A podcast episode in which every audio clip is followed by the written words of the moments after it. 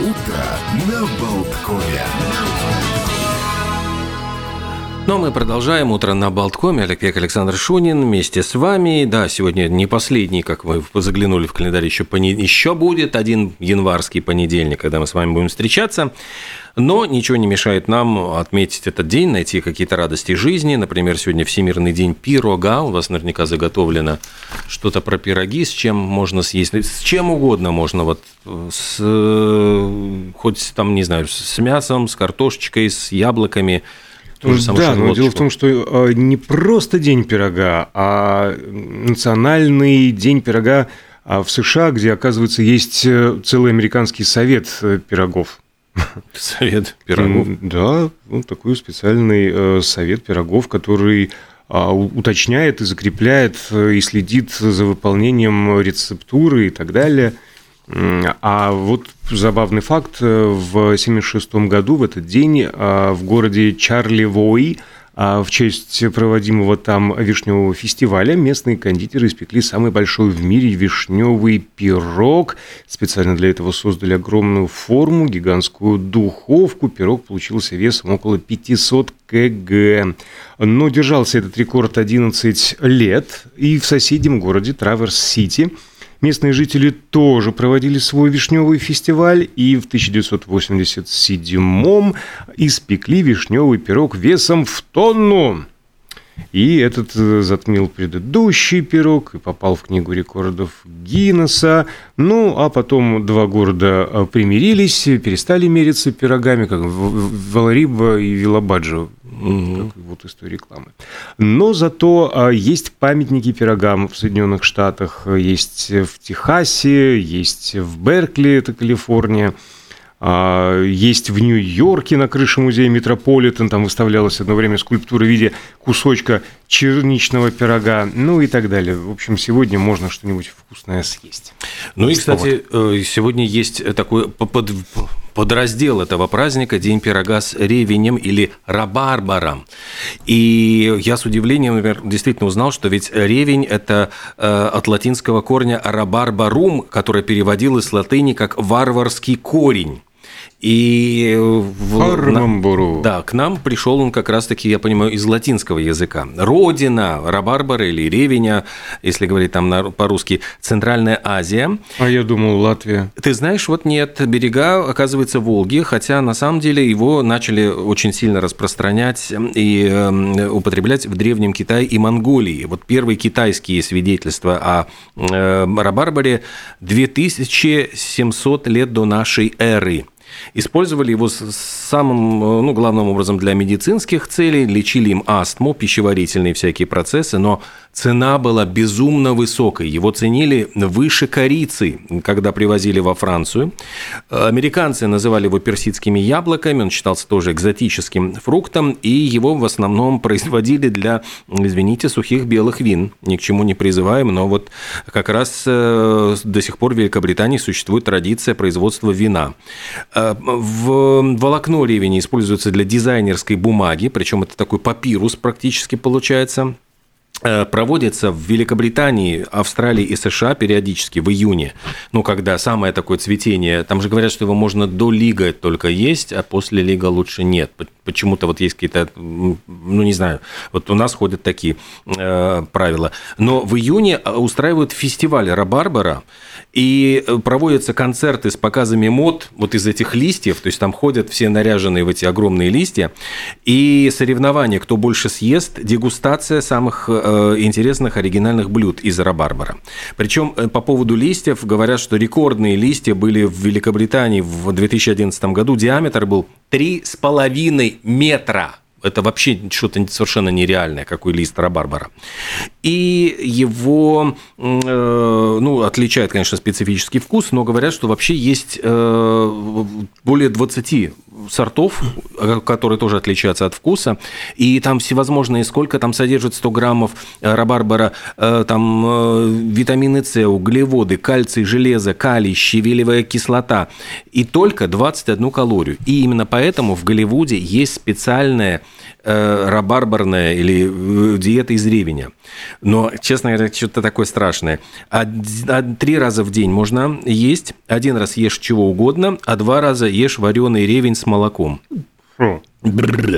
То есть я понимаю, что сразу первый прием пищи просто, наверное, уходит угу. просто так. Улетучивает. Ну и чтобы снизить кислотность рабарбара, сахар заменяют на специи, апельсиновую цедру, импирь или корицу. Многие варят вот ревень или рабарбар в апельсиновом и ананасовом соке. А еще в Евросоюзе его считают официально фруктом. Даже и сладкий картофель считается фруктом, и арбуз считается фруктом, и огурец считается фруктом, потому что именно э, э, поэтому, э, потому что при, при, изготавливают из этих растений варенье и джемы, а по правилам Евросоюза джем может быть и варенье только из фруктов. И поэтому вот нарекаю тебя фруктом. Вот такие вот сегодня пироги. Да, пироги с ревенем. А забавное событие сегодня в Соединенных Штатах. Там отмечается День снегоуборщиков, играющих в хоккей с почтовыми ящиками. В принципе же э, чествуются э, люди, которые заняты в сфере снегоуборки. А почему хоккей с почтовыми ящиками? Ну, такое ироничное отношение, ироничное название. Потому что им разрешено сбивать почтовые ящики, а, если он мешает доставке почты. Ну, ну, как в Риге вот столбики, например, Стакиса. День измерения своей стопы. Э, опять-таки призывает людей не просто, чтобы они измеряли длину стопы, а скорее заинтересоваться различными гимнастиками и спортивными упражнениями, которые могли бы для стоп быть полезными. И помассировать, может быть, даже друг другу. Но не так опасно, как э, в криминальном чтиве. Да. Помнишь, там обыгрывалось тоже массаж стоп? А, кстати, про, про, про, про что-нибудь про культуру культуру. Давайте про культуру. Сегодня у нас очень много... Э, кстати, юбилей Стендаля, которого, ну, на самом деле зовут Андрей Мари Бейль. И литературная слава, интересно, пришла к этому писателю скорее уже посмертно, поскольку он начинал как чиновник. Ну, собственно, после смерти матери он, э, его воспитывали учителя священники, которых он ненавидел. Кстати, вот в, в и красном, и черном там будет потом отражено. Э, потом это было время французской революции, он сделал карьеру как чиновник, и служил он э, был э, аудитором и инспектором главного интендантства императорского дома. И самое забавное, что вот когда началась э, война, ну, вторжение Наполеона Бонапарта в Россию, его отправили как императорского курьера – он вез там полусотню пакетов для передачи лично в руки императору, в том числе письмо императрицы Марии Луизы. И он э, был, э, сопровождал французскую армию, то есть во всех этих передрягах. Нам говорят, что и в Смоленске побывал, был свидетелем Бородинского сражения, еле там перебрался через Березину, это же Березина Тоталя, это вот во французском полный Алис угу. Капут. И через 30 лет он писал, что говорит, столько я пересмотрел, сколько литератор, который бы сидел в своем кабинете, не увидел бы никогда. Но благодаря своей чиновничьей карьере, он до этого, по-моему, еще до России, он э, путешествовал по Италии, там, значит, были какие-то у него вояжи по работе, и он настолько увлекся, просто подсел на Италию, он говорил, что его мечта просто жить в Италии и слушать музыку. Ну, вот, ну, я честно разделяю его идеалы, тоже прекрасное занятие, но начал он потихонечку пописывать, значит, увлекся литературной работой и начинал, в принципе, как журналист э, и составитель таких э, жизнеописаний Гайдна, Моцарта, э, например, составлял ну, такие книги. Биограф. Биограф, да, ну как бы... Жизнь замечательных людей. Науч-поп такой, да, ну, для того, чтобы рассказать вот историю итальянской живописи. И подписывал он это все вымышленными именами, и в конце концов появился вот псевдоним Стендаль, у него впервые, по-моему, при публикации такого путеводителя, он писал и путеводители Рим, Неаполь и Флоренция в 1817 году, я помню, у меня дома стояло 15-томное собрание сочинений Стендаля. К сожалению, вот куда оно пропало, уже не могу сказать. но эти коричневые тома, я помню, что... как можно потерять 15 томов, Вот а? не знаю, при переезде где-то, вот, ну, не знаю, сдали в антиквариат или там решили, что не нужно, потому что я э, в какое-то время же уезжал в Москву, и там потом приезжаю, бац, уже и нету. И, конечно, вот «Красный и черный» один из самых таких его мощнейших, это первый его такой огромный был успех, э, основана на судебном процессе, реальная история, когда жертвой преступника стала его любовница, он был затем казнен на гильотине, и вся эта история Жюльена Сареля, кстати, замечательный фильм, по-моему, Герасимова был, там несколько серийный с Еременко-младшим, прекрасный фильм, там настолько он, он после этой роли Жюльена Сареля как раз и проснулся знаменитым. Вот такая история. История глубинного погружения на дно Марианской впадины. Она произошла в этот день, 23 января 1960 года, то есть 63 года назад. Но вопрос, что находится на дне океана, а кто живет на дне океана? Спанч Боб Сквер Пенс. Вот он задается этим вопросом, ну и человечество тоже, что там э, происходит. Первые попытки опуститься на дно морское предпринимал еще лично Александр Македонский, э, использовал для этого стеклянный сосуд. Но водолазный костюм придумали намного позже, в конце 17 века Галей создал первый аппарат в виде колокола без дна – в такой колокол помещался только один водолаз, и воздух он получал э, по трубам. Ну, конечно же, а, из водолазного оборудования больше всего нам знаком металлический шлем а, костюма. Он был разработан в 1837 году, но работает на глубинах не более 60 метров. А Жак Ив Кусто, конечно же, внес большой вклад, разработав акваланг, при погружении с которым э, водолаз получал свободу движения и больше возможностей для проведения наблюдений. И вот, наконец, рекордное погружение в батискафе Триест 23 января 1960 года. А ученый Пикар и лейтенант Волш спустились на дно Марианской впадине, достигли нижайшей, как вот считается до сих пор, точки Мирового океана. Без начелленджера она иначе иначе называется 11 521 э, метр. Но, правда, впоследствии цифру скорректировали примерно на 600 метров в сторону уменьшения, так что, ну, плюс-минус 11 километров. Спускались они 4 часа 48 минут, а поднимались 3 часа 15, ну, что очень домой, видимо, хотелось уже. А на дне они пробыли минут 20, съели по шоколадке – ну и потом рассказывали, каких они монстров там видели.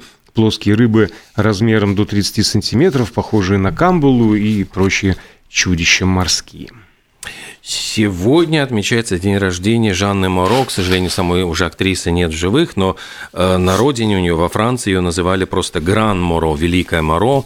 Она снималась у Луи Маля, причем Э, ключевые его работы «Лифт на эшафот», знаменитая картина, э, такой черно-белый триллер, э, детективные любовники, затем были прекрасные картины «Ночь» Микеланджело Антониони, где она с э, Марчелло Мастрояни сыграла его жену, Жюли Джим, Франсуа Трюфо, «Дневник горничной» Луиса Бенюэля, у Бернара Блюе, э, Блие вальсирующих, у Люка Бессона ее звали Никита, это уже 80-е годы, Вима Вендерса «Когда наступит конец света», и снова у Антониони сыграла «За облаками». И вот Луи Маль говорил, что лицо Жанны Моро может способно зажигаться от света на Елисейском Елисейских полях. Фасбиндер ее считал абсолютным воплощением женственности. Орсон Уэллс говорил, что это лучшая актриса в истории кино. А Трюфо сказал так, среди всех актрис она была единственной, способной сыграть роль, требующей и властности, и смирения одновременно. Вот такая вот актриса великая, прекрасная. Сегодня же отмечает день рождения, 71 год исполняется поэтессе Маргарите Пушкиной. А еще Например. в 1991 году приключилась забавная история. Радиостанция KLSK-FM в, в Альбу, э, Альбукерк. Альбукерк – это Нью-Мексико. Э, они 24 часа подряд играли одну и ту же песню «Led Zeppelin – Stairway to Heaven». И они все снова и снова и снова и снова. Они, значит, собирались поменять просто формат и пытались привлечь внимание слушателей, значит, на, э, чтобы у нас сменился формат на классический рок. Э, но Просто 200 раз, когда звучала песня, публика просто начала звонить в полицию, говорят, наверное, у диджея случился сердечный приступ, наверное, значит, что-то произошло. Полиция... А Зеппелин что они исполняли? Stairway to Heaven. Stairway to Heaven. Да, И потом, значит, кто-то предположил, даже говорит, это был восьмой день, по-моему, войны в Персидском заливе, он говорит, наверное, радиостанцию взяли заложники э, террористы, которые, э, которых отправил Саддам Хусейн. Путин.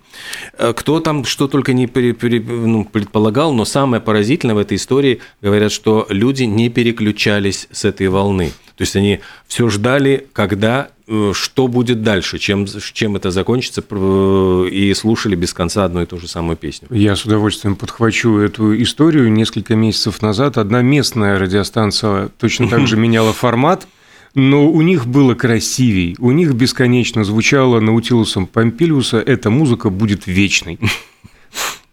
Если я заменю батарейки... А тем временем э, женился Баз Олдрин, человек, который ну, знаменит, человек, знаменит тремя вещами. Он миллионер, он первый э, э, космический турист – и женился в 93 года. Да. Как конец жизни решил не знаю, как сказать помягче. А по поводу батареи... Облагородить, что ли, я не знаю, наконец-то. Вот хватит, мол, пожил бобылем, надо попробовать новые ощущения. Причем а, на, прям на молодухе его избранница 63 лет, на треть жизни его моложе, между прочим. Ну, совет да любовь.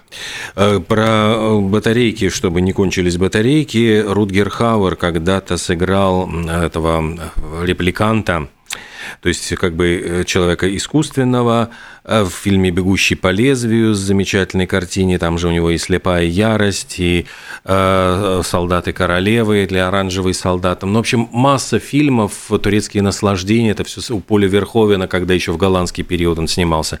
Фантастический актер, который и, кстати, в достучаться до небес, ведь он, у него там очень короткая, маленькая была роль, но такая тоже ключевая. В общем, прекрасный актер, который в этот день родился в 1944 году.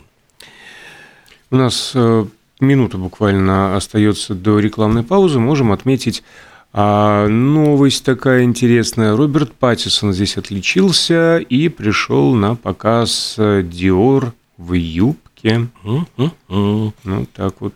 Хорошо, объяснил, да. Зеленого все, цвета. Все брюки были. А я дальтоник, поэтому я, честно говоря, не, ну, не, не к тому, что мы про зеленый цвет говорили древнего Рима. зеленого, да, да. Сказал, все брюки были в стирке, и вот э, нацепил первое попавшееся, что было.